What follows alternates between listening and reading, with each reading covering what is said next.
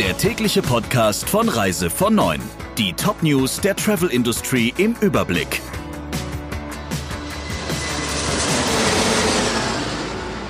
Mit Friederike Breyer, schönen guten Morgen. Der Veranstalter Ben Tour zieht wegen der Quarantänepflicht für Rückkehrer aus Risikogebieten vor Gericht. Ben Tour-Chef Ugur will juristisch prüfen lassen, ob es rechtmäßig ist, dass sich nur Rückkehrer aus dem Ausland in Quarantäne begeben müssen, Urlauber, die aus deutschen Risikogebieten nach Hause kommen, dazu aber nicht verpflichtet sind. Wie Ugur im Gespräch mit Reise vor Neun erklärte, hält er diese Regelung für eine unverhältnismäßige Einschränkung und stellte deshalb den Eilantrag. Der Bentour-Chef nutzt nach eigenen Worten die aktuelle rechtliche Besonderheit in Schleswig-Holstein und Mecklenburg-Vorpommern.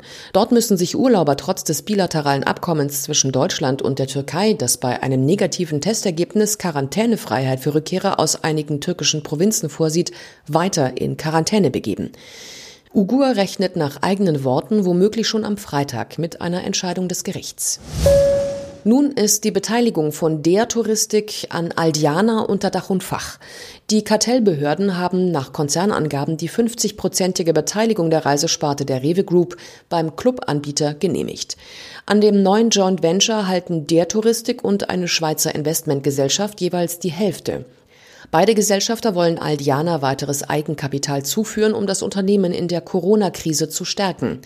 Für Aldiana dürfte das bessere Zeiten bedeuten, denn der Clubanbieter war nach der Pleite des früheren Minderheitsgesellschafters Thomas Cook an der Insolvenz knapp vorbeigeschrammt.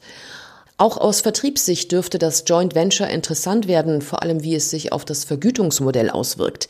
Derzeit hat Aldiana ein eigenes Modell mit einer Einstiegsprovision von 10,5 Prozent. Der Touristik dürfte Interesse daran haben, den Clubanbieter ins eigene Vergütungsmodell zu integrieren. Eine weltweite Reisewarnung wegen Corona gibt es nicht mehr, sondern nur noch Warnungen für Risikogebiete. Die Liste führt das Robert Koch Institut und der Entscheidungsprozess, welches Land auf der Liste landet und welches nicht, ist komplex. Die Einstufung erfolgt laut RKI nach gemeinsamer Analyse durch das Gesundheits- und das Innenministerium und durch das Auswärtige Amt. Dabei wird in einem ersten Schritt festgestellt, wo es in den letzten sieben Tagen mehr als 50 Neuinfizierte pro 100.000 Einwohner gegeben hat. Sollte diese Grenze unterschritten werden, wird dann herausgearbeitet, ob es trotzdem ein erhöhtes Infektionsrisiko gibt. Die Infos dazu liefert in erster Linie das Auswärtige Amt. Entscheidend bei der Einordnung ist laut RKI außerdem, ob das betroffene Land verlässliche Informationen liefert oder nicht. Für die insolvente Reisebürokette Fahren-Krog aus Schleswig-Holstein gibt es keine Rettung mehr. Nach ergebnislosen Verhandlungen mit potenziellen Investoren wird die Kette mit Hauptsitz in Kiel und weiteren sieben Standorten abgewickelt. Das hat der Insolvenzverwalter bekannt gegeben. Den 62 Beschäftigten wurde gestern gekündigt. Trotz monatelanger Verhandlungen kam es zu keinem Übernahmevertrag, so der Insolvenzverwalter weiter. Einer der Interessenten war auch der Franchisegeber LCC, dem Fahrenkrog angehörte. Vermögen gibt es den Angaben zufolge nur in geringem Umfang bei der Reisebürokette. Gläubiger können also nicht mit der Bezahlung ihrer Forderungen rechnen. Es ist ein leiser Hoffnungsschimmer für den Tourismus auf den Kanaren. Laut spanischen Medien sinkt die Corona-Infektionsrate. Sie könnte in den nächsten Tagen den kritischen Inzidenzwert von 50 unterschreiten. Vor einigen Wochen lag der Wert noch bei 80 bis 90 pro 100.000 Einwohner innerhalb einer Woche.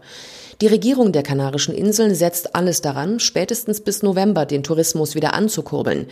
TUI hatte bereits Anfang der Woche angekündigt, trotz bestehender Warnungen wieder Reisen anbieten zu wollen.